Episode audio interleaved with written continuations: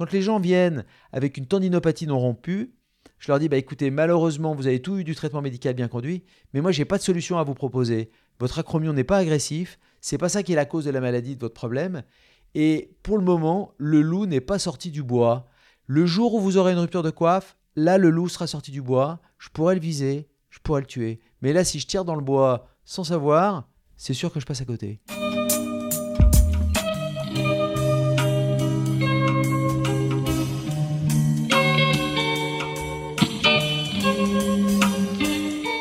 Bienvenue à tous sur Et surtout la santé, le nouveau podcast lyonnais qui parle de santé avec des spécialistes, qui décortique aussi la vie, VIE, de sportifs de haut niveau et qui permettent de comprendre comment ces gens-là font pour rester au top.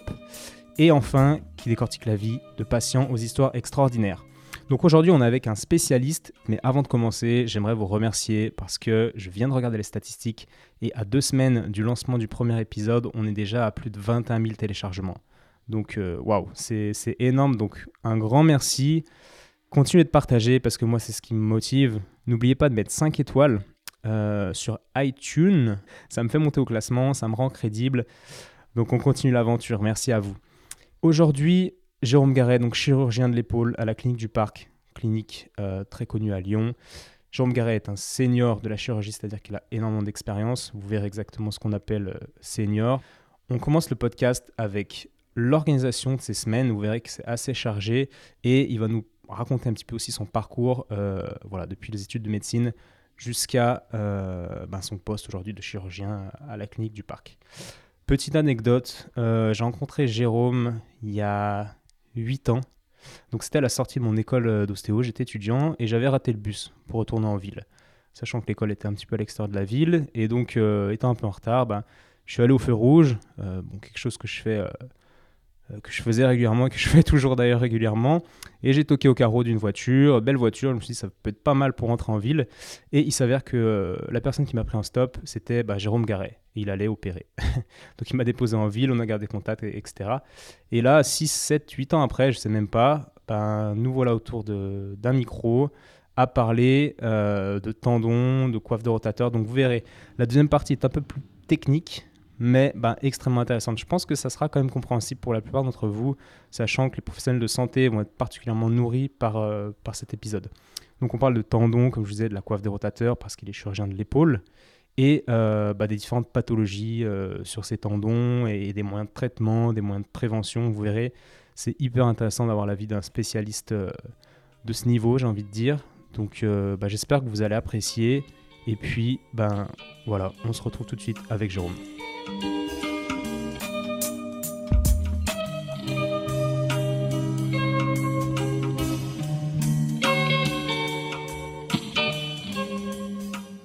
Bonjour Jérôme. Bonjour Étienne. Merci de me recevoir euh, un vendredi soir, c'est vraiment, vraiment sympa. Donc on va vous poser quelques petites questions, mais euh, avant, pour cadrer un peu la chose, j'aimerais que vous nous expliquiez à quoi ressemblent vos semaines. Ah, les semaines, elles sont très chargées, mais heureusement, j'ai des week-ends pour me reposer. Alors, une, semaine, ça, se, ça s'articule par euh, des consultations et du bloc opératoire. Je consulte les lundis, mardis et jeudis, et j'opère les mercredis et les vendredis. Alors, j'opère euh, mercredi et vendredi toute la journée, et je consulte le lundi toute la journée, et j'essaie de garder un peu de temps euh, pour faire euh, ce qu'on peut appeler du scientifique ou des colloques ou euh, gérer des, des, des, des, choses un peu qui sont en dehors de l'activité de consultation. Ça, c'est pour le mardi après-midi et le jeudi après-midi en l'occurrence aussi pour préparer des fois des opérations, parce qu'il y a des opérations qui peuvent nécessiter des préparations et ça nécessite du temps. Euh, donc j'ai un peu plus de... de je travaille, mais sans voir de patients ni opérer les mardis euh, en deuxième partie d'après-midi et les jeudis en deuxième partie d'après-midi. Alors les journées commencent tôt. Euh, je me lève le matin à, à 6h moins le quart et je pars au travail à 7 heures. On opère, euh, enfin j'arrive au travail à 7 heures. On commence à opérer à 7 heures le matin. Donc euh, la vie du chirurgien, c'est souvent une, une, vie qui commence tôt le matin. Mais euh, voilà. Par contre, le vendredi soir, à partir de 19h, là, je ferme la boutique et puis j'essaie de, de, en tout cas, plus travailler, euh, pas opérer, ni consulter, ni les samedis, ni les dimanches. Euh, voilà. Et puis j'essaie de garder toujours deux heures dans la semaine pour faire du sport. Euh, ça, c'est essentiel, surtout après 50 ans. Si vous ne faites pas de sport, vous avez vite fait de de plus, de plus être en forme. Donc, je garde deux heures dans la semaine pour faire du sport. Ok, bon, on reparlera de ça justement, mais et une journée de consultation donc, commence à 7h. À 7h, vous êtes euh, prêt pour opérer et vous enchaînez combien de patients? Comment ça se passe une journée d'opération un peu plus en détail? Alors, une journée d'opération, ça se passe de, ça commence à 7h le matin, ça termine souvent vers 17h. Euh, euh, on fait une petite pause déjeuner, mais en général, moi, je déjeune au bloc opératoire, donc c'est une petite salade avec mon équipe chirurgicale. On opère, j'opère sur deux salles et euh, journée opératoire, j'opère environ 8 euh, patients, 8 à 9 patients. Alors mon activité principale c'est l'épaule, mmh. mais je fais aussi euh, du coude et du poignet. une opération dure en général une heure et demie. Il y a des opérations un peu plus longues. Une prothèse d'épaule, par exemple, ça peut être deux heures. une butée d'épaule, ça peut être une heure. Enfin, globalement, le temps de l'intervention, son environnement, de l'entrée du patient à la sortie du patient dans, la salle d'opération proprement dite, c'est souvent deux heures. Alors, j'alterne sur deux salles et euh, j'ai mon équipe qui me permet, qui, qui, installe, ils endorment le patient, ils l'installent, et puis moi j'arrive et euh, on met les champs opératoires et on fait je fais l'opération. Voilà. Donc ça, c'est pour une journée opératoire de 7h à 17h dans le bloc opératoire, dans l'enceinte du bloc opératoire. Puis après, on va faire la visite, on voit les patients qu'on a opérés. Il y a de plus en plus de patients qui sont opérés en ambulatoire, donc ils sortent le soir de leur intervention. Alors là, il y a aussi toute une équipe qui a vu les patients euh, dans le service d'ambulatoire pour leur rappeler euh, les consignes de rééducation, euh, comment porter la telle, les traitements qu'il faut prendre, etc. Donc voilà, moi je, passe le soir pour, euh, euh, euh, pour donner des informations aux patients sur la façon dont l'opération s'est passée et puis je leur rappelle souvent ce qu'on leur a déjà dit toute la journée. Voilà, ça c'est la visite, euh, la visite du soir. Et puis il y a toujours euh, un petit imprévu, un patient qui avait eu un souci, qui rappelle, votre secrétaire qui vous dit bah il y a monsieur euh, un tel ou madame un tel qui a téléphoné, elle est un petit peu inquiète, alors on a un petit coup de téléphone à passer ou deux. voilà, ça c'est pour la journée opératoire. Et, pour les urgences, comment vous gérez euh, parmi tout ça? Alors, moi, j'ai euh, j'ai pas de service, euh, je, fais, je, fais, peu d'urgences, mais enfin, quand même, je prends en charge de la traumatologie parce que j'aime bien ça. Puis je trouve que c'est vraiment la valeur ajoutée du chirurgien un peu senior, parce que je commence à être un peu senior maintenant. Et je trouve que c'est une vraie valeur ajoutée quand le chirurgien senior peut faire de la traumatologie. Alors, je ne cache pas que euh, je ne suis pas euh, dédié à faire de la traumatologie. Il y a des services de traumatologie qui sont vraiment dédiés à ça, et moi, je n'ai pas une activité dans ce cadre-là. Mais j'aime bien en faire de temps en temps. Euh, alors, c'est souvent de la traumatologie différée. C'est des gens qui sont victimes d'un accident de ski ou d'un accident de vélo. souvent, c'est les épaules qui trinquent. Et, donc là, si je suis disponible, eh ben, je reçois le patient en consultation dans les dans les jours euh, qui suivent le traumatisme.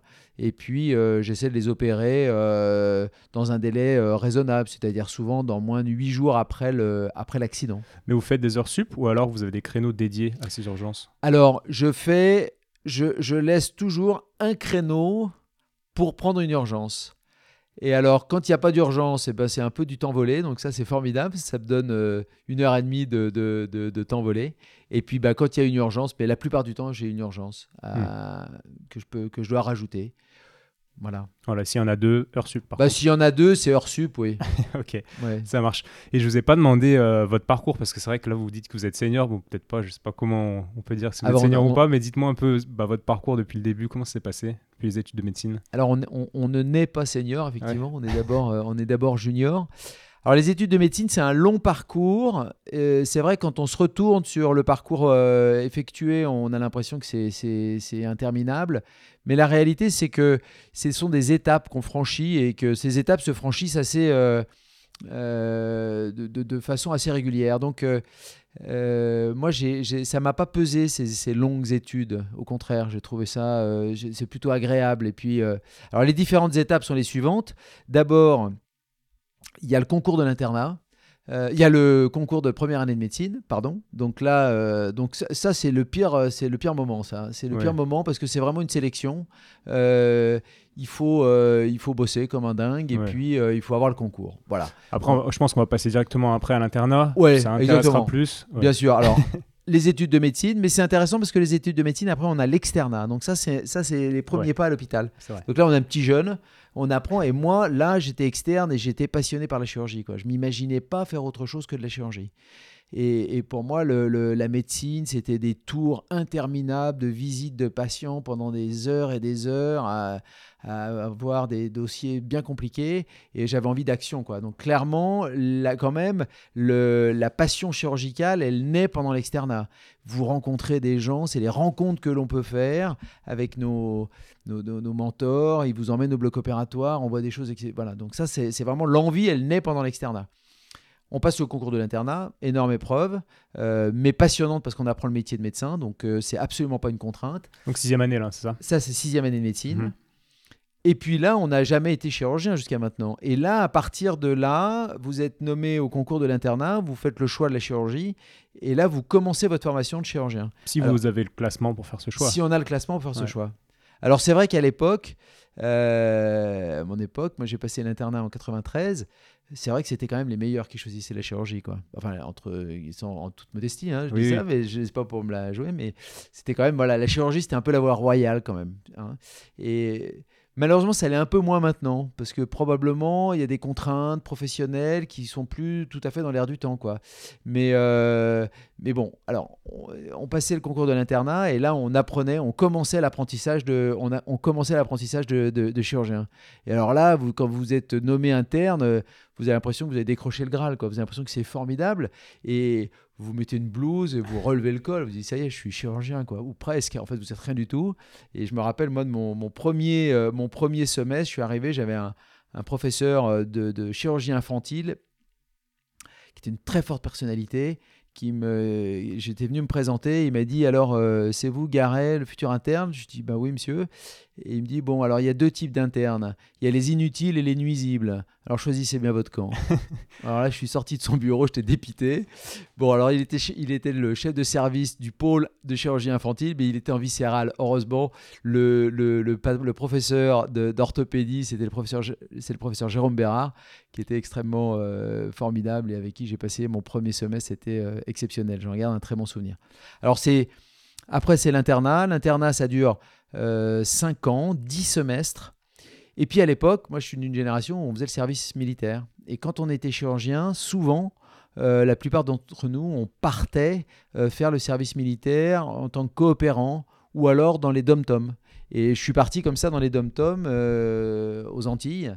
Et là, j'étais en troisième semestre d'internat et là, je me suis retrouvé parachuté dans, sur une île dans les Caraïbes comme chirurgien alors que j'étais encore un embryon de chirurgien. Mais là, Encore suis- inutile à cette époque. bah ouais, ouais, sauf que, sauf que là, il fallait que je sois utile parce que il fallait faire quoi. Donc euh, là, forcément, euh, c'est que des premières fois tous les jours.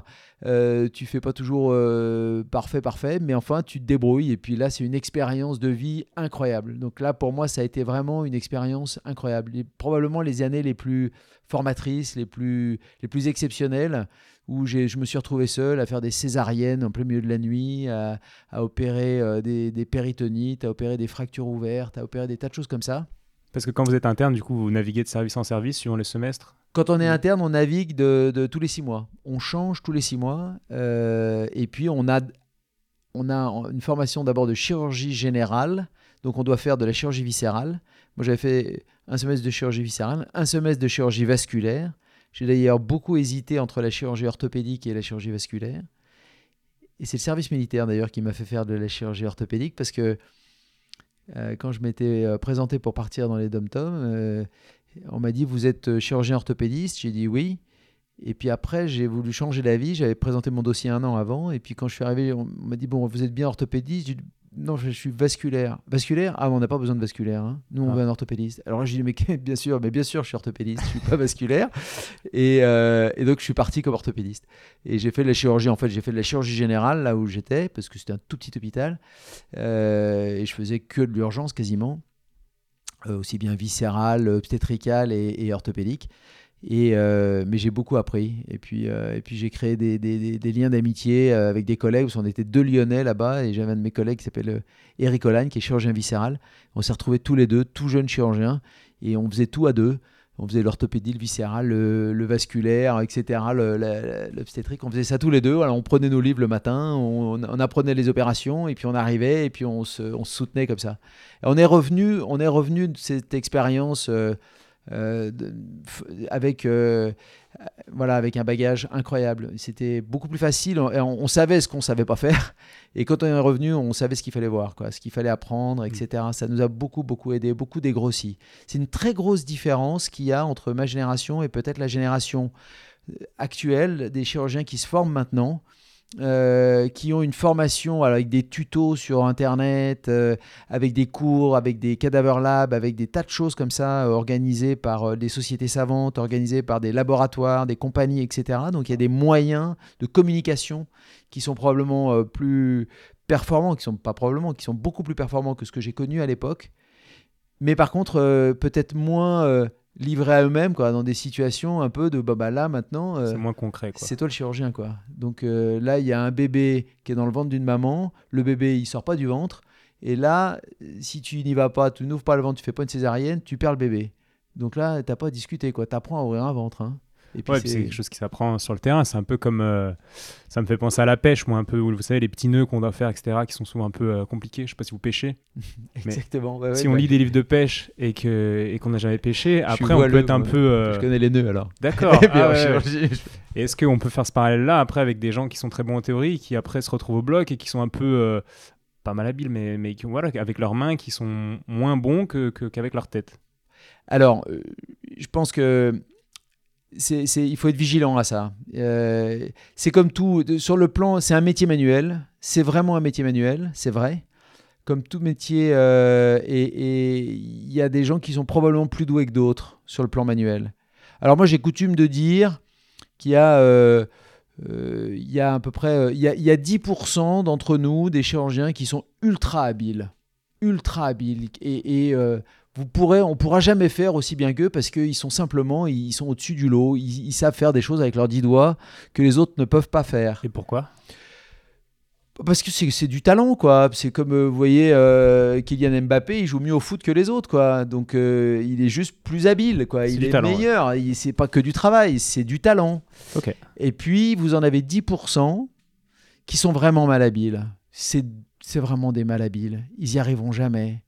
Vous avez beau intellectualiser les trucs, essayer de leur faire comprendre, ils ont beau travailler, travailler, travailler, travailler, ils n'y arrivent pas. Ils sont pas doués, ils sentent pas le truc, quoi.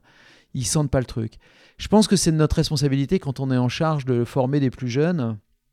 Bah, quand on en a des comme ça, il faut lui dire, faut peut-être lui dire, faut, faut, faut peut-être changer de, de, de Ça vous arrive de dire ça, du coup? Ça vous est arrivé? Alors, c'est une bonne question. Non, ça m'est pas arrivé, mais je me suis posé la question il y a peu de temps. Et, et là, j'ai dit aux garçons, qui est un type que j'adore en plus, qui est ultra brillant intellectuellement, mais vraiment ultra brillant.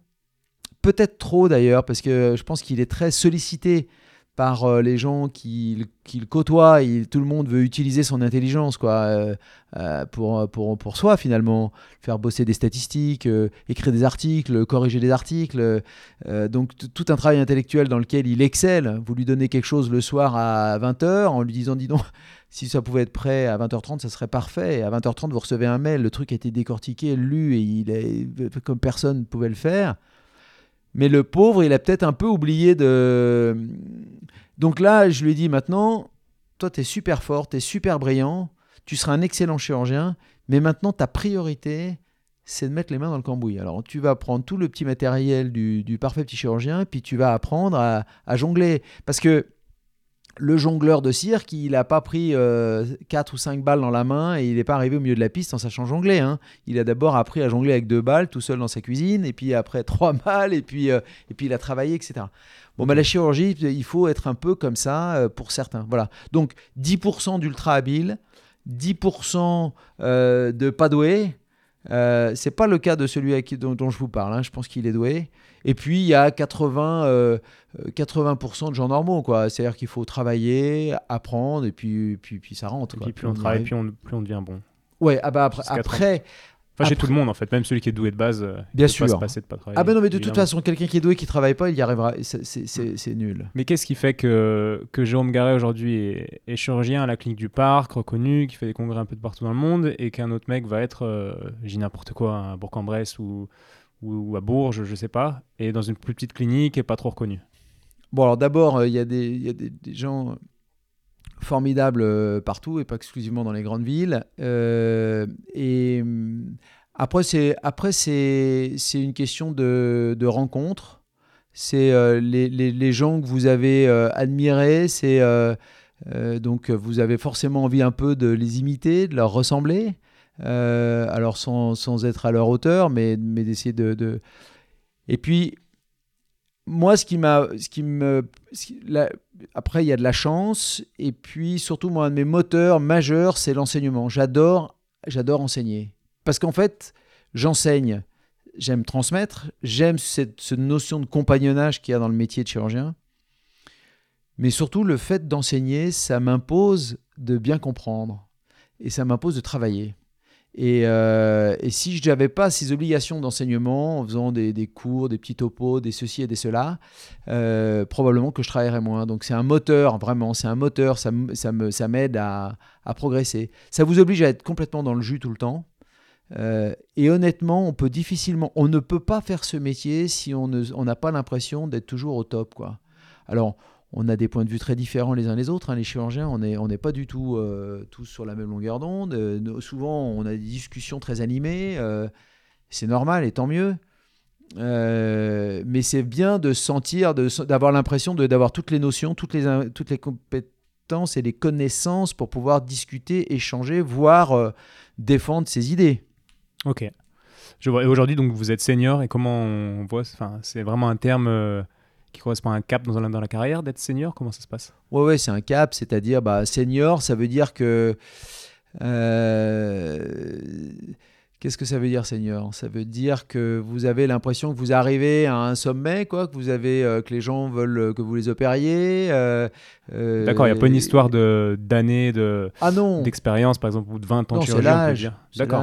Ok, ok. Mais disons que euh, après l'internat, il y a le clinica, vous êtes encore euh, chef de clinique, et puis après, vous, avez, vous commencez votre carrière vraiment de chirurgien, vous avez 30 ans, 35, 32 ans. Euh, alors là, vous commencez, euh, vous essayez de faire, vous faire votre place, vous faire un nom. Puis là, vous commencez à arriver à, sortir un peu de l'eau à 40. Euh, c'est ça qui est formidable dans ce métier, c'est qu'en fait on est éternellement jeune dans le fond, parce que vous êtes un jeune externe, après vous êtes un jeune interne, après vous êtes un jeune euh, assistant chef de clinique, après vous êtes un jeune installé, donc vous êtes un jeune à 35 ans quoi. Et puis à 40 ans, vous commencez, 40, 40, 42, 45 ans, vous commencez un peu à émerger, à 45 ans, vous commencez à, dire bah tiens. Et ça d'ailleurs c'est très étonnant parce que vous voyez dans le regard des autres. Euh, moi je me rappelle... D'abord, euh, quand vous êtes jeune, vous avez des idées, vous avez une idée ou deux, vous en parlez, vous avez peur qu'on vous, vous avez envie qu'on vous écoute, quoi. Et, vous avez peur qu'on vous prenne votre idée pour une idée à la noix. Euh, après, alors au début, souvent on vous écoute pas. Votre idée, vous dites, ouais, pardon, excusez-moi de demander pardon, je voudrais bien. Puis votre idée, elle, on vous écoute pas. Et puis après, euh, après, on vous écoute. Dit, Tiens, euh, oui, il a un peu d'expérience, lui, il sait de quoi il parle, donc on va l'écouter. Mais on discute ce que vous dites. Puis après, quand vous devenez senior, alors là, ce que vous dites, ça devient parole d'évangile, quoi. C'est-à-dire que vous pouvez dire n'importe quoi. Les gens disent Ah oui, oui, d'accord. Alors là, il faut faire attention, quoi. Ouais. Là, il faut faire très attention. Il faut pas prendre le, il faut pas prendre la grosse tête. Il faut faire très attention à ce qu'on dit. Donc, attention à ce qu'on dit, euh, notamment aux plus jeunes, parce que c'est pris comme euh, Par l'évangile. Ouais, ouais, comme Ouais. parole d'évangile. Et, et, euh, et, et là, il faut, il faut pas, euh, il faut être prudent. Et là, du coup, vous êtes un jeune senior, quoi. Alors moi, je- là, je- j'espère que je suis un jeune senior. Et puis après, bah, il faut faire attention. Après, il faut faire attention de ne pas avoir trop de certitude. Puis il faut être à l'écoute de ce que disent les autres. Et puis il faut être à l'écoute de la façon dont les, les autres remettent en question aussi tout ce que vous êtes, tous les dogmes que, sur lesquels vous êtes construit. Et, je pense que ça, c'est pas facile. Alors à la fois, il faut pas tout réinventer à chaque fois. Mais donc, c'est hyper subtil tout ça. En même temps, il faut pouvoir enseigner, donner des grandes règles. et à la fois, il faut pas être trop dogmatique non plus. Et puis, il faut savoir remettre en question tout ce qu'on pense. Donc euh, tout ça, c'est euh, un, un, voilà, c'est un bon mélange. À Lyon, c'est formidable parce que à Lyon, on, se, on discute beaucoup les uns les autres, on côtoie, on a des colloques en commun. euh, c'est souvent animé. euh, parfois, ça se fight un peu. Hein. Euh, tu vas dit bon, dis donc, tu vas pas réinventer les choses. Mais bon, euh, on dit des petites choses et puis on sait que tout ce qu'on dit les uns les autres, on les, emporte avec nous. Et puis là, on dit bah oui, tiens, j'aurais peut-être pas dû dire ça. Je crois que j'ai dit une connerie. Ou euh, ou euh, tiens, peut-être que ça, ça va le faire changer la vie, etc. Donc c'est intéressant. Du coup, avant de passer par les questions un peu plus concrètes, donc le fait que vous puissiez discuter les uns les autres dans les grandes villes, bah, ça, j'ai l'impression que ça élève quand même le niveau global de la chirurgie. On est d'accord dans Lyon, à comparer au gars qui est à Bourg-en-Bresse pendant 20 ans et qui sort pas trop de là-bas. Ouais, alors Lyon, Lyon c'est une ville, c'est une ville qui, qui bénéficie d'une chance exceptionnelle. La chance de Lyon, c'est sa taille. Parce que c'est suffisamment grand pour qu'on soit tous très spécialisés. Et c'est suffisamment petit pour qu'on sache qui fait quoi. D'accord Donc les choses ne sont pas noyées. Donc moi, ça me, vient, ça viendrait à l'idée de personne qu'on m'envoie, je sais pas moi, un pied par exemple. Je perds pas le pied. Hmm. Ou euh, voilà. Par contre, euh, on va m'envoyer des épaules, des coudes, des poignets. Euh, voilà, donc, donc ça c'est ça c'est vraiment formidable. Ça nous permet d'être hyper spécialisés. Je pense que l'hyper spécialisation c'est ce qu'il y a de plus euh, c'est ce qu'il y a de plus important dans le progrès médical. C'est parce que c'est parce qu'on fait des choses sou- souvent, qu'on voit beaucoup de patients, qu'on a une qu'on se forge une expérience. On apprend énormément de nos patients. Ça c'est clair. En chirurgie. Ouais, je pense que dans toutes les spécialités, euh, que ce soit un kinésithérapeute, que ce soit un médecin, on apprend énormément de nos patients. Euh, et euh, si on s'ultra spécialise, on va affiner les choses, on va rentrer dans le détail. Vous savez, c'est la, grande cuisine, c'est souvent, c'est pas des choses miraculeuses, c'est juste le bon dosage. C'est juste qu'il faut de sel, de poivre, la bonne cuisson, ni plus ni moins. C'est ça qui fait vraiment la grande cuisine. Moi, je me rappelle, j'étais une fois manger chez Paul Bocuse et j'avais mangé des navets et des carottes, mais j'avais jamais mangé des navets et des carottes cuits comme ça, cuisinés comme ça. Voilà. Donc, la, la, la- voilà. Si vous prenez. euh, euh, je prends le- l'exemple du golf. Vous prenez un débutant, vous prenez un professionnel. Si vous les regardez d'un peu de loin, d'un peu loin, pardon, euh, ils sont à peu près à la même position. Ils ont une canne entre, avec une balle entre les jambes. Ils vont faire à peu près le même mouvement. Sauf qu'il y en a un, il peut au mieux taper dans la balle elle va partir à quelques mètres euh, avec une, euh, de façon très imprécise. Et le professionnel, il, va, il peut vous envoyer une balle à 250 mètres, euh, à 10 mètres de là où il avait prévu de la poser. Et ben, la chirurgie, c'est pareil. Et le professionnel, c'est juste parce qu'il a répété ce mouvement, il a répété ce mouvement, il a répété ce mouvement. Pour peu qu'il soit un peu doué, euh, ça ira, ça, il sera, il sera fort. Ben, la chirurgie, c'est ça. Il faut être ultra spécialisé, ça c'est formidable. On a toujours des choses à apprendre. C'est absolument pas la routine, c'est jamais euh, répétitif. Les choses évoluent à une vitesse colossale. Enfin, moi, dans ma spécialité, sur l'épaule, le coude et le poignet, mais ça change tout le temps, ça évolue tout le temps, que ça soit les techniques, etc. Et, et, euh, et là, Lyon, c'est formidable parce qu'on est hyper spécialiste. Et puis, les hyper spécialistes se connaissent et communiquent entre eux et, et discutent entre eux. Puis l'entente est bonne. hein. Pour nous, dans, mon domaine, l'entente, elle est super bonne. Donc, euh, on, échange bien quoi, les uns les autres. Ça, c'est génial. Génial, mais je rebondissais parce que vous preniez l'exemple d'un kiné, mais le problème qu'on a, nous, en tant qu'ostéo, c'est qu'on a une vision très globale du corps.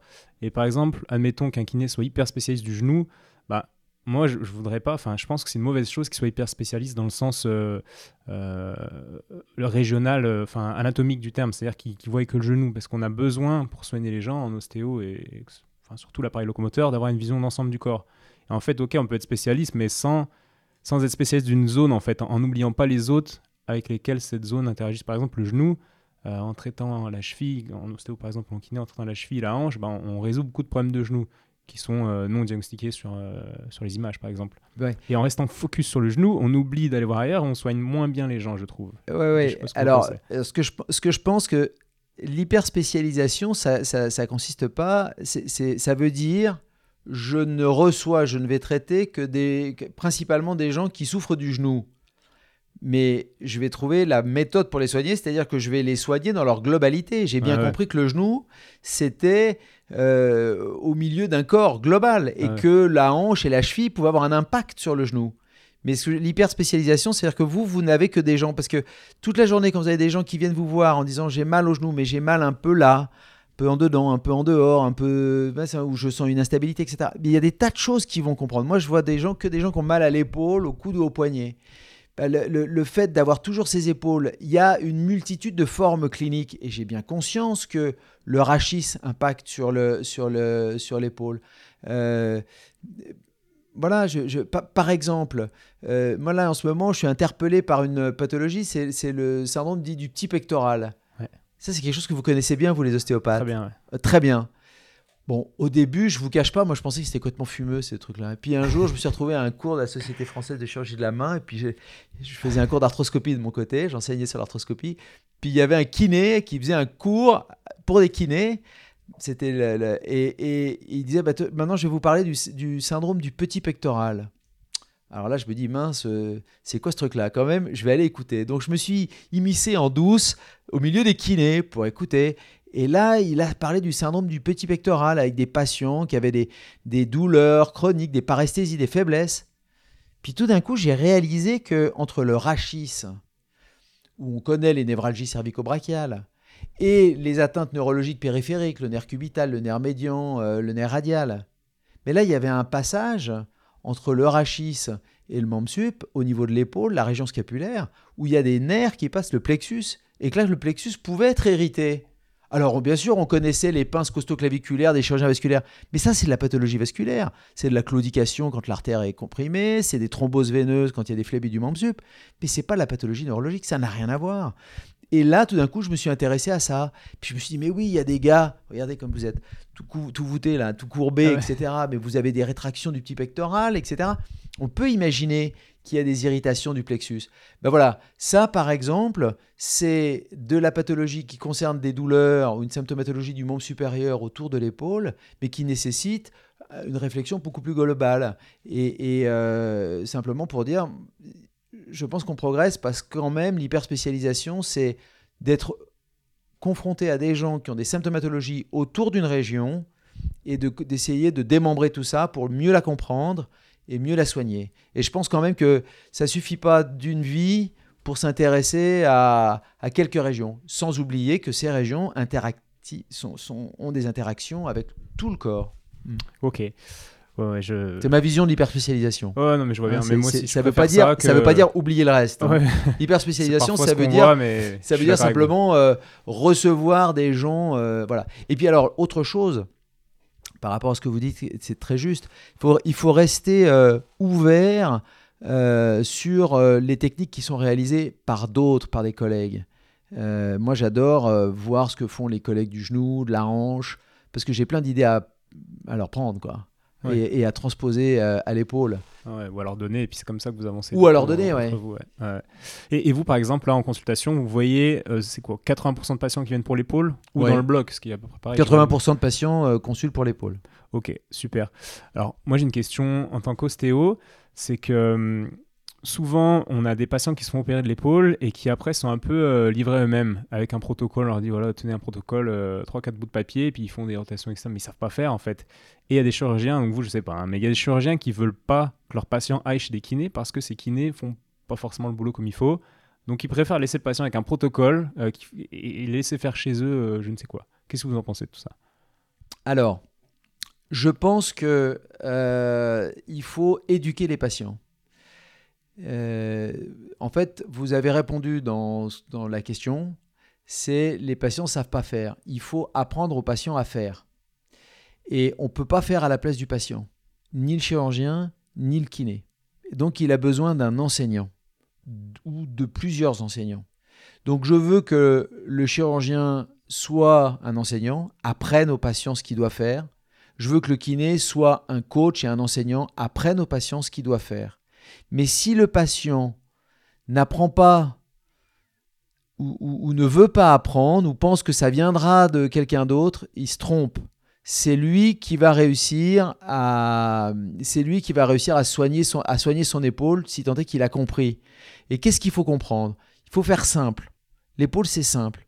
D'abord, c'est une articulation qui est extrêmement mobile.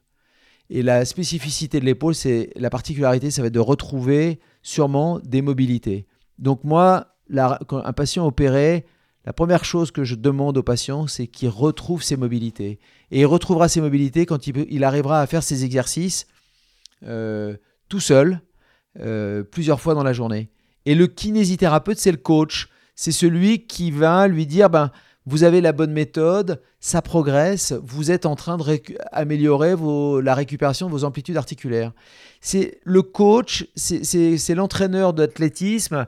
Il a son athlète qui court autour du stade. Le coach, il a le chronomètre et il chronomètre le gars. Et si il améliore son temps, eh ben, il est bien coaché. Si, si euh, il fait moins bien au tour suivant, c'est qu'il est mal coaché. Le kiné de l'épaule, il doit apprendre à son patient à assouplir son épaule. Si le patient progresse, il est bien coaché. Si le patient régresse dans ses récupérations des amplitudes articulaires, il est mal coaché. Donc, voilà moi la place que doit avoir le chirurgien, le kinésithérapeute, c'est un coach, c'est celui qui va accompagner le patient, qui va l'enseigner, qui va lui enseigner les mouvements à faire et euh, pour pouvoir récupérer. La priorité, ce sont d'abord ces amplitudes articulaires. Alors après, on pourra rentrer dans le détail, on pourra euh, euh, discuter de l'importance des stabilisateurs de la scapula pour euh, ouvrir justement et détendre le petit pectoral. On pourra, il y, a- des tas de choses. On peut rentrer dans le détail sur les renforts musculaires, sur des, choses comme ça, mais voilà, moi je, pense que l'essentiel c'est de, c'est de bien coacher les gens. Ok, donc de ne pas créer une relation de, de dépendance entre le, le patient et son kiné. euh, Exact, créer vraiment de l'autonomie chez le patient pour qu'il puisse lui prendre soin de lui. c'est très bien dit, c'est ce que j'aurais voulu, j'aurais voulu dire comme vous. Voilà. Ok. Et est-ce que vous avez une vision, enfin, je crois que j'ai compris ce que vous voulez me dire, mais on va peut-être rebondir après sur ça, mais une vision euh, sur le long terme de vos patients opérés? Est-ce que vous faites des statistiques? Est-ce que vous pouvez Ah voir oui, oui. s'il y a trois ans, il y a toujours des douleurs, etc. Ouais. Comment vous faites tout ça? Alors, il y, a- trois grands cadres nosologiques hein, euh, dans la chirurgie de l'épaule. Il y a la, la, la, la quantité de patients la plus importante sont les patients qui ont des ruptures des tendons de la coiffe des rotateurs et qui on répare les tendons de la coiffe des rotateurs. Bon, tous ces patients, moi je les revois à un an post-opératoire avec une échographie de contrôle pour vérifier la cicatrisation des tendons. Et ils ont un bilan clinique très précis, très détaillé, correspondant à des scores reconnus par tous. Le score qu'on utilise s'appelle le score de Constant. Ça, c'est pour les patients qui, euh, sont opérés de la coiffe, revus à un an. Puis si le patient va mal, bien entendu, bah, on fait euh, d'autres bilans, on regarde pourquoi il va pas bien et on essaie de résoudre ce problème. Deuxième groupe euh, très important, ce sont les patients sportifs plus jeunes qui ont des instabilités d'épaule. L'articulation de l'épaule étant une articulation très mobile, elle est sujette à des instabilités, des luxations. Les plus fréquentes sont les luxations antérieures. Ces patients, je les revois aussi tous à un an pour savoir s'ils ont repris le sport, s'ils ont des limitations de mobilité, etc. Et puis enfin, le troisième groupe de patients, souvent des patients plus âgés, ce sont les prothèses, prothèses d'épaule. Prothèses d'épaule qu'on met dans des situations d'arthrose, qu'on met dans des situations de fracture euh, complexes du sujet âgé. Euh, alors ces prothèses d'épaule, là, sont des pièces mécaniques potentiellement qui peuvent s'user. Donc on, les suit de façon un peu plus rapprochée. Moi, je les revois toutes à un an, deux ans, cinq ans. Ok. Et est-ce que vous, vous pourriez dire ce que les gens font mal, ce que les patients font mal et qui fait qu'ils arrivent chez vous en consultation avec des tendons euh, complètement euh, ben, rompus quoi, ou très usés? Est-ce que vous faites des études aussi antérieures à ce qui se passe avant et des statistiques par rapport à ça pour éviter par exemple qu'ils viennent Ouais. Alors la prévention, c'est quelque chose d'essentiel, sûrement. Euh, néanmoins, euh, je comment dire, euh, c'est une notion très judéo-chrétienne, je crois, de penser qu'il y a forcément une cause à, les, à tous les problèmes. Oui, il y a certainement des causes, mais il y a des causes qui nous échappent. Les tendons de la coiffe des rotateurs, ce sont des pièces d'usure, comme les plaquettes de frein. Alors bien entendu, quand vous avez une conduite sportive en montagne, vous usez les plaquettes de frein peut-être un peu plus vite que quand vous avez une conduite sur l'autoroute et que vous freinez pas souvent. Mais euh, il y, a, beaucoup de... la- les pathologies de la coiffe des rotateurs sont, euh, sont, sont pas forcément liées à de mauvaises pratiques. Et moi, je ne fais absolument pas partie... Je ne pense pas que l'activité physique soit un facteur d'usure. Donc je ne fais pas partie de ces patients, de ces médecins qui pensent que l'activité fasse soit un facteur d'usure. C'est vrai pour le sportif de haut niveau. Je m'occupe de gymnaste par exemple. Bon, bah, les gymnastes, bien entendu, euh, quand vous êtes un gymnaste de haut niveau, là, vous poussez la machine au-delà du raisonnable. Quand vous êtes, euh, voilà, donc un sportif de haut niveau, il pousse la machine au-delà du raisonnable et il use la machine prématurément, probablement, pour beaucoup d'entre eux. Mais quand on est euh, des sportifs de loisirs ou des sportifs lambda, comme vous et moi, on, fait du sport, on aime ça, c'est important pour notre équilibre, mais on n'en fait pas de façon intensive je crois que l'activité physique, non seulement elle ne crée pas l'usure, mais elle prévient l'usure. Enfin, en tout cas, moi, je pense qu'elle a des facteurs euh, euh, bénéfiques, euh, qui, sont, qui sont bénéfiques. Maintenant, il y a une chose qui est importante sur le membre supérieur. C'est que je crois qu'on est dans une phase d'adaptation de l'espèce.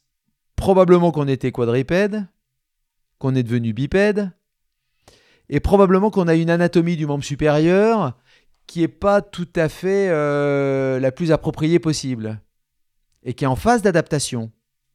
D'autre part, on utilise de moins en moins nos jambes parce qu'on prend la voiture, on prend les motos, euh, on prend des trottinettes électriques, on prend des métros, on prend des... Voilà. Mais par contre, on a une mécanique très fine, très sophistiquée du membre supérieur et on a envie en plus d'y mettre des moteurs en dehors du fait que des belles épaules bien larges, etc.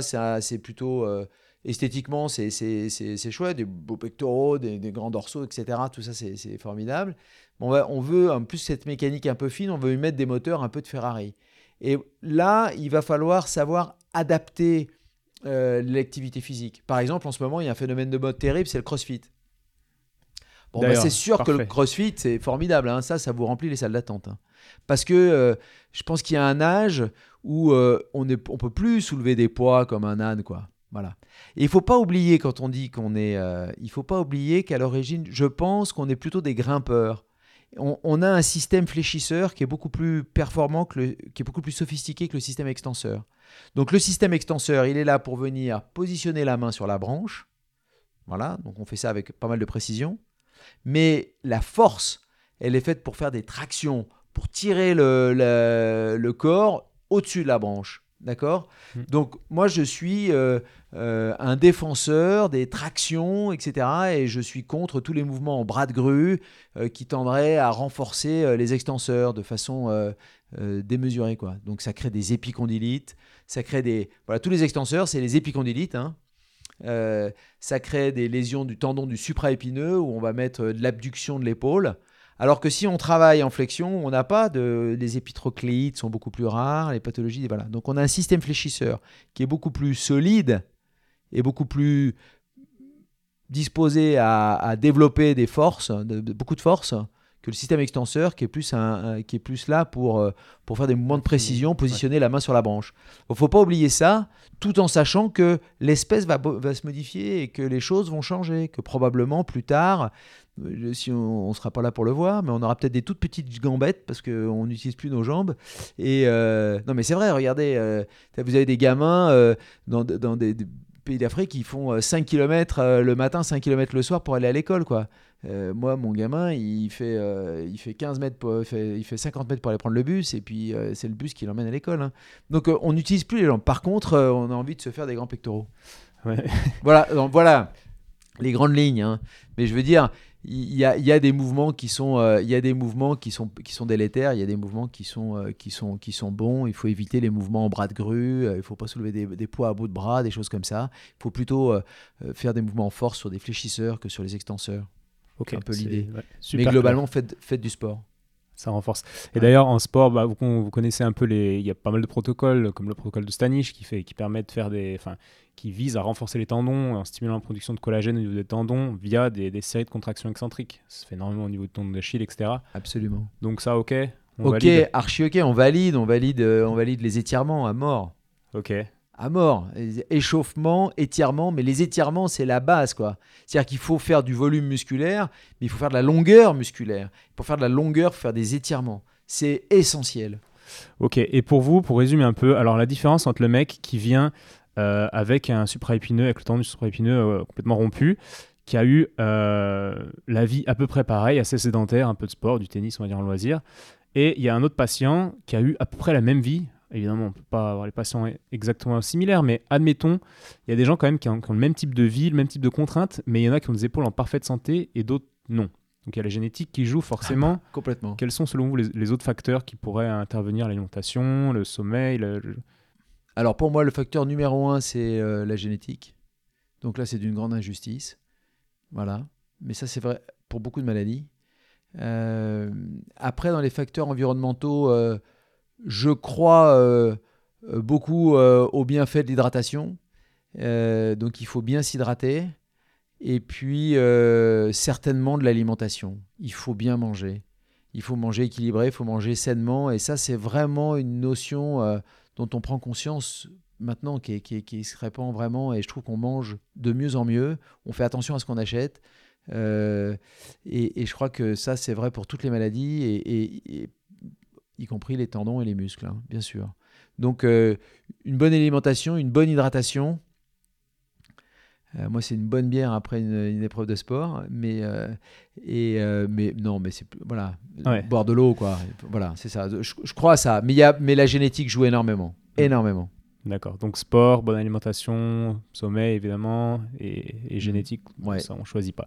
Ok. Et euh, à votre avis, si on prend 100 euh, patients dans la rue, on va dire entre 30 et 50 ans, et qu'on fait des arthroscopies à, tout le monde, combien de tendons du supraépineux on va trouver euh, lésés quoi Enfin, à 50 abîmés. À 50 ans? Non, non, entre 30 et, 30 et 50. On peut dire 50 ans, allez, 50 ans. Ouais, 50. Ok. J'aurais peur de vous dire une bêtise. J'ai l'impression que c'est énorme en fait. Tout le monde, si on explore un peu, à chaque fois le épineux il ressort euh, et puis on dit ok, il y a une, lésion. Je, ne peux pas vous donner le chiffre. Je sais pas. Il y a des études cadavériques qui ont été faites sur des, sur des cas, mais des gens plus âgés. Euh, je pense qu'à 70 ans, il y a. Mais voilà. Alors, toutes les lésions euh, sont pas symptomatiques, mais quand même souvent. Hein. Donc c'est une pathologie très fréquente. Ouais, ça c'est sûr. Vous trouvez que toutes les lésions de l'épaule, enfin des, dents de l'épaule, on, prend le épineux ou, d'autres tendons, mais sur les ruptures tendineuses. Non, non, pas sur la rupture. On va dire, par exemple, une parfois il y a des... Non, il y a des lésions, on dit lésions transfixiantes de alors, tendons. Alors, il y a, y, a, y a, deux grands cadres. Il y a, y a les tendinopathies calcifiantes, d'accord? Alors là, il y en a beaucoup, beaucoup qui sont, euh, non symptomatiques la plupart d'entre elles, 70% des gens qui ont des tendinopathies calcifiantes de la coiffe des rotateurs ne le savent pas. Et puis, vous avez les tendinopathies qui évoluent vers des ruptures. Donc ça, c'est les usures. C'est des tendinopathies par usure. Et ces tendinopathies par usure, elles sont euh, d'abord non rompues, puis vous avez des ruptures partielles, intratendineuses, partielles profondes, parfois partielles superficielles, puis rupture totale transfixiante. Euh, donc là, le tendon est complètement détaché de l'os. Et là, ça devient symptomatique peut-être Non, alors en fait, plus les ruptures, les ruptures partielles sont souvent beaucoup plus douloureuses que les grosses ruptures. Les grosses ruptures sont responsables d'une impotence fonctionnelle. Les gens ont plus de force pour des activités bras en l'air, des choses comme ça mais ils sont moins, euh, mais ils sont moins douloureux. Alors que les petites ruptures, et particulièrement par exemple les ruptures partielles intratendineuses, qui parfois sont très difficiles à voir sur une IRM ou sur une échographie, souvent ce sont des causes de douleurs très importantes. Les patients se plaignent énormément. Les ruptures partielles superficielles, c'est atroce. Les gens ne dorment pas la nuit, ils sont debout tout le temps. Euh. Donc celle-là, on les voit. Ruptures partielles superficielles, on va Celles-là, on les, voit à l'IRM. Non, mais on les voit en général maintenant avec les machines et les radiologues que nous avons. On, a, on fait des diagnostics extrêmement précis. Hein. Et la rupture profonde dans le profonde, intratendineuse, celle-là, on la voit pas trop. Comment on peut la voir? Si, on la voit, on la voit à l'IRM, on la voit sur des arthroscanners. D'accord. On voit ces ruptures partielles profondes. Mais la plupart des patients qui ont des ruptures partielles ou des ruptures transfixiantes euh, peu rétractées sont douloureux. Alors après, ces ruptures évoluent, le tendon se rétracte, ça s'étend à d'autres tendons, le muscle se, se, dégrade, se transforme en graisse. Et quand on est à ce stade, souvent les patients ont moins mal, voire plus mal, surtout quand par exemple le biceps a lâché spontanément, ça, c'est une ténotomie une rupture pardon, sous-cutanée salvatrice, où le patient avait mal, tout d'un coup il a eu une violente douleur dans le bras, il, vous dit il a eu un bleu dans le bras, et puis après, ben, tiens, il me disait j'avais mal à l'épaule, mais maintenant j'ai plus mal à l'épaule. Donc ça c'est les ruptures salvatrices de la longue portion du biceps. Il dit oh, tiens maintenant j'ai un Popeye, j'ai une boule au bras, mais j'ai plus mal à l'épaule. Parce Voilà. que ça, ça Parce que le biceps, parce que le, parce qu'en fait le biceps, si vous voulez, c'est le, c'est le, c'est l'élément de l'épaule qui fait mal. Quand vous avez une pathologie de la coiffe des rotateurs, ça induit une inflammation du biceps. Alors quand vous faites une rupture du biceps, euh, c'est, comme si vous preniez un comprimé d'aspirine quand vous avez mal à la tête. Ça traite pas le mal en soi, mais vous avez plus mal à la tête. C'est un peu le voyant sur le, sur le tableau de bord. quoi. Exactement. C'est le voyant sur le tableau de bord. J'avais noté, regardez entre guillemets là dans mes questions, c'est une, euh, quelque chose que vous aviez dit à un patient euh, un jour où j'étais là. Toute pathologie de la coiffe entraîne une pathologie secondaire du long biceps. Ouais, c'est un peu ce qu'on ouais, est en train voilà. de dire. Quoi. Ouais, tout. Alors, il n'y a, jamais de toujours Ouais, et, jamais dans notre métier, mais, mais souvent. Ouais. Très, très souvent, la pathologie de la coiffe induit une tendinopathie du secondaire du biceps. Et on va revenir, vous disiez tout à l'heure que 70% des gens euh, qui avaient des calcifications tendineuses n'avaient pas de symptômes, ne le Ouais. savaient pas. Ouais. C'est-à-dire que moi, le problème que j'ai, c'est que souvent, à l'image, le patient, il me dit bah, Regardez, ils m'ont trouvé une calcification. Donc, donc il est content, il y a une justification. Les médecins disent Voilà, vous avez mal à cause de ça. Mais si 70% des gens qui ont des calcifications ne savent pas, c'est-à-dire qu'il y a beaucoup de calcifications qui ne sont pas responsables de la douleur euh, Exactement. du patient. mais on- on, Exactement. on met ça sur le dos de la calcification en permanence. Exactement. Je pense que trop souvent, on met sur le dos la calcification de douleur d'épaule qui peut être due à tout à fait autre chose. Et pour moi, la douleur liée à une tendinopathie de calcifiante, c'est un diagnostic d'élimination. C'est un diagnostic d'élimination. C'est quand j'ai éliminé une autre cause de douleur à l'épaule, par exemple une rupture de coiffe, parce que vous pouvez avoir une tendinopathie calcifiante et une rupture de coiffe, même si la calcification n'est pas un facteur de fragilité du tendon. Ah bon? Non. Ok. Pas parce que vous avez une tendinopathie calcifiante que vous aurez une rupture de coiffe, mais vous pouvez avoir l'association des deux parce que les deux sont fréquents. Et c'est plutôt la rupture de coiffe qui sera la cause de symptômes que la tendinopathie calcifiante. Donc vous avez parfaitement raison quand vous dites la tendinopathie calcifiante, bah oui, c'est très fréquent, c'est pas forcément la cause d'une douleur. On va rechercher peut-être une autre cause et si on n'en trouve pas, on pourra probablement attribuer les douleurs à la calcif. Ok, super. Et j'avais une autre citation que j'avais notée qui était vous disiez le loup n'est pas encore sorti de la forêt. C'est-à-dire que le tendon il est malade, mais il n'est pas encore rompu, il est symptomatique. Vous pouvez développer un peu cette. Cette phrase. Ouais. C'est bien, vous avez, Ah, J'ai j'ai- bien bon vigilant élève, quand hein. vous, êtes, Ouais, vous ouais. avez cité. oui, il y a un problème de, y a un problème euh, fréquent, enfin fréquent, classique. C'est des patients qui ont mal à l'épaule sur des tendinopathies non rompues. C'est-à-dire qu'ils ont une maladie du tendon sans rupture, pas de rupture partielle. Ils n'ont pas de tendinopathie calcifiante, mais ils ont mal à l'épaule.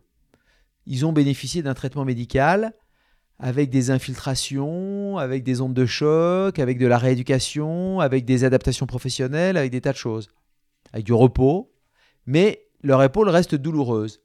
Et on a souvent entendu, parce que ça c'est une théorie qui existe, c'est une théorie, théorie qui avait été euh, développée par euh, le père de la chirurgie de l'épaule qui s'appelle Charles Neer, et qui a dit ben, la maladie des tendons est liée au conflit sous-acromial, c'est-à-dire il y a le toit de l'épaule, l'acromion vient frotter sur le tendon, et c'est ça qui est la cause de l'usure, et c'est ça qui est la cause de la tendinopathie et de la douleur.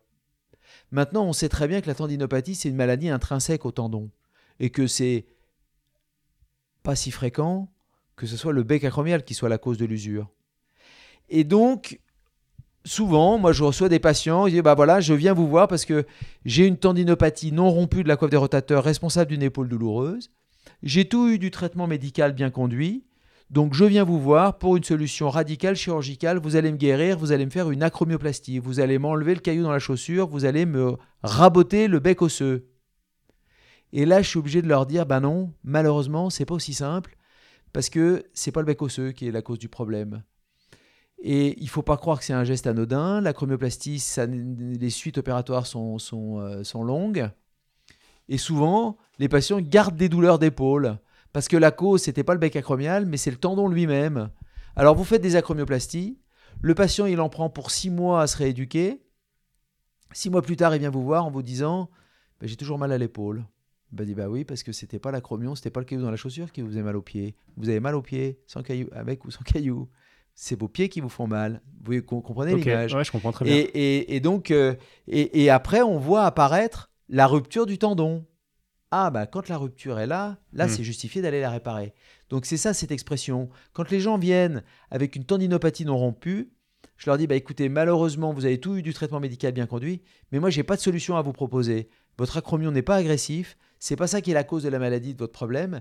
Et pour le moment, le loup n'est pas sorti du bois.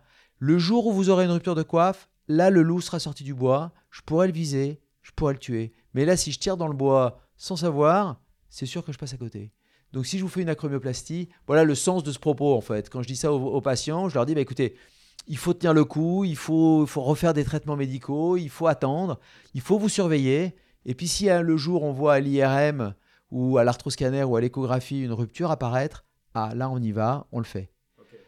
Dans certains cas, il y a des acromions agressifs. hein. Aujourd'hui, par exemple, j'ai fait une acromioplastie isolée. Mais j'en fais, allez, 5 dans l'année maximum pour 360 réparations de coiffe. hein. Donc euh, le ratio, c'est très faible. Ok, j'ai bien compris cette histoire du, euh, du loup. Et donc, si un patient vient avec une, euh, une- belle tendinopathie, avec le tendon vraiment usé, qu'on voit à l'IRM, est-ce que vous pensez qu'une prise en charge kiné, parfois avec notamment des protocoles qui sont aujourd'hui assez, euh, euh, validés par toute la communauté, est-ce que vous pensez qu'on peut récupérer euh, vraiment du collagène, une, une structure tendineuse, pas identique à, lorsqu'elle était saine, mais qu'on peut récupérer, de l'efficacité et, ouais, une structure assez saine du tendon, alors qu'il était malade via donc, du coup, un traitement mécanique? Alors, on peut guérir d'une tendinopathie non rompue de la coiffe des rotateurs. On peut guérir euh, avec une adaptation euh, rééducative, avec euh, des, des- des traitements. Oui, on peut. Quand vous dites guérir, c'est quoi exactement guérir? Bah, guérir, ça veut dire pas Plus de rupture, plus de douleur. D'accord, parce que des fois les tendons sont malades, mais ne Bah, font on pas peut- mal. On peut guérir d'une tendinopathie avec un traitement médical, rééducation, onde de choc, injection de PRP. Ça doit les, PRP donc c'est plasma riche en plaquettes. Je, je- j'en fais et les résultats sont, sont incertains. Tout ça doit être évalué précisément. Ben, enfin, moi, j'aurais une tendinopathie avec une rupture intratendineuse, par exemple. Je voudrais qu'on m'injecte des PRP dans la lésion intratendineuse, dans l'espoir de faire cicatriser le feuillet profond et le feuillet superficiel. Je ferai probablement des ondes de choc, je ferai probablement de la rééducation pour, euh, euh, pour garder une épaule souple, pour euh, retrouver une, une harmonie euh, gléno-humérale escapulo-thoracique, surtout si j'ai une dyskinésie, si quelque chose ne va pas bien, si je suis en mauvaise position, etc. Donc je, je crois que jusqu'à un certain stade, on va dire la, rupture, la tendinopathie non rompue et la rupture intratendineuse, on peut guérir de ça sans chirurgie. Je crois qu'à partir du moment où on a une rupture partielle superficielle significative de plus de 3-4 mm d'épaisseur de tendon, qu'elle soit superficielle ou profonde, c'est beaucoup plus difficile de guérir Je suis d'accord, mais sans la, sans la main du chirurgien. Quoi. il y a quand même beaucoup de patients qui passent par des phases douloureuses et qui après vont très bien. Et du jour au lendemain, donc là on pourrait dire, bah, vous êtes guéri, vous avez fait de la kiné, ou vous avez plus mal, et du jour au lendemain, sur un geste anodin, enfin anodin, peut-être pas forcément très anodin, mais sur un geste, vont se, se léser complètement le tendon, parce que après on va dire, bah, le tendon était malade, il n'était pas, il était pas sain, c'est pour ça qu'il a pété sur ce geste, alors qu'il n'aurait pas dû péter. Mais pourtant il était passé par cette phase, il était soi-disant guéri. Vous voyez la, la nuance entre le Mhm. patient guéri et le tendon qui est encore pas très sain et qui peut péter Alors, est-ce qu'il y a, là, ce que vous me dites, c'est est-ce qu'il y a des patients qui ont des épaules douloureux, qui, qui ont des épaules non douloureuses avec un tendon euh, quand même pathologique? Ouais, voilà. bah, Ça, c'est possible s'ils ont adapté leur activité sportive et, et, euh, leur activité manuelle. C'est vrai que si vous jouez au, au sudo, si vous faites des sudoku et vous jouez à la belote toute la journée, même avec un tendon pathologique, vous avez sûrement pas mal. Et vous avez plus mal quand vous avez des activités. C'est pas les activités qui créent la pathologie, mais c'est l'activité qui crée la douleur sur un tendon malade. Ouais, super, super réponse ça. super clair. Et comment vous savez, vous, admettons que vous avez pas mal aux épaules, comment vous savez que vos tendons sont sains? Vous faites de l'activité, vous voyez que vous pouvez jouer au tennis, vous pouvez faire euh, grimper aux arbres. C'est un peu ça en fait. C'est ce que vous êtes capable de faire sans douleur qui va dire que vous avez les tendons sains? Oui, Ok. oui. Exactement. je, je, pense que, je pense que les, les, gens qui ont des problèmes de tendons, ils ont mal euh, quand ils font du sport. Euh, moi, j'ai de la chance, euh, j'ai jamais mal. J'ai jamais mal au, à mes tendons. Touchant du bois pour que ça dure. ok, bah, de toute façon, au pire, vous avez des collègues chez qui, chez qui vous tournez. oui, oui, j'ai. Bon, il est vendredi soir. Merci beaucoup de m'avoir reçu. On va s'arrêter là parce que, parce que ça fait déjà presque une heure. Donc, eh ben, merci à vous. C'était bah, un bon moment partagé. Ouais, super. À bientôt. À bientôt, merci. Au revoir. Au revoir.